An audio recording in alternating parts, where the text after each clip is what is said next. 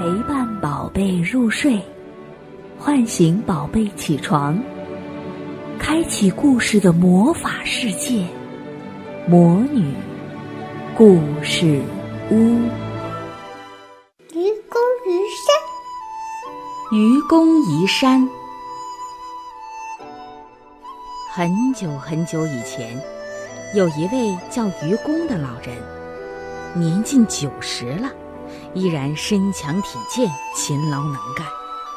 他呀，有很多的儿孙，全家人和睦的生活在一起。不过呢，有一件事让愚公很不顺心，那就是在他家门前矗立着两座大山，一座太行山，一座王屋山，方圆七百里。高七八千丈，挡住了愚公一家人出行的道路。愚公就想了：“哎，要是没有这大山挡路，那该多好啊！”于是，愚公把全家人召集起来，跟大家商量：“咱们把大山移走怎么样？让门前的路一直通到汉水南岸。”好不好？儿孙们听了，纷纷叫好，卷起袖子准备大干一场。愚公的妻子却提出了疑问：“凭你的力气，连魁父这座小山都不能削平，能把太行、王屋这两座大山怎么样？那么多的土石，又能堆到哪儿呢？”大家就出主意说。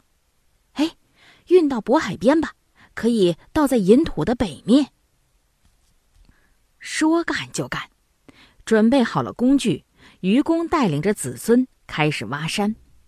男人们开山裂石，将一车车的土石运到渤海边，一年往返一次。女人和小孩呢，就往来送饭。邻居家有一个男孩，刚刚开始换牙。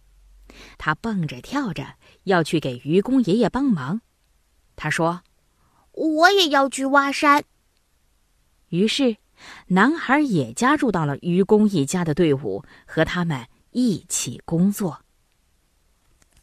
河区呀，有一位被称为智叟的老人，一听说愚公一家要移山，就觉得他们在干一件傻事。智叟跑来劝阻愚公，他说：“你呀，到底是怎么想的？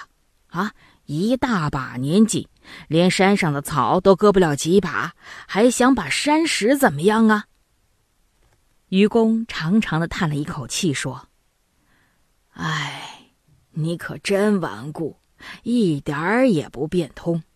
哎，你想想，就算我死了，还有儿子在呀。”儿子生孙子，孙子呢又有儿子，子子孙孙没有穷尽的时候。可山不会再长高，还怕移不走吗？智叟听了没有话说，只得拄着拐杖回家去了。愚公跟儿孙们讲了智叟的那番话，大家的劲头更足了。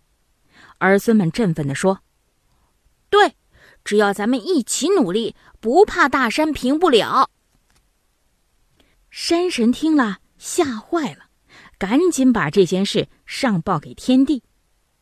愚公移山的诚心感动了天帝，天帝召来了大力神夸娥氏的两个儿子，命令他们把愚公家门前的两座大山给移走。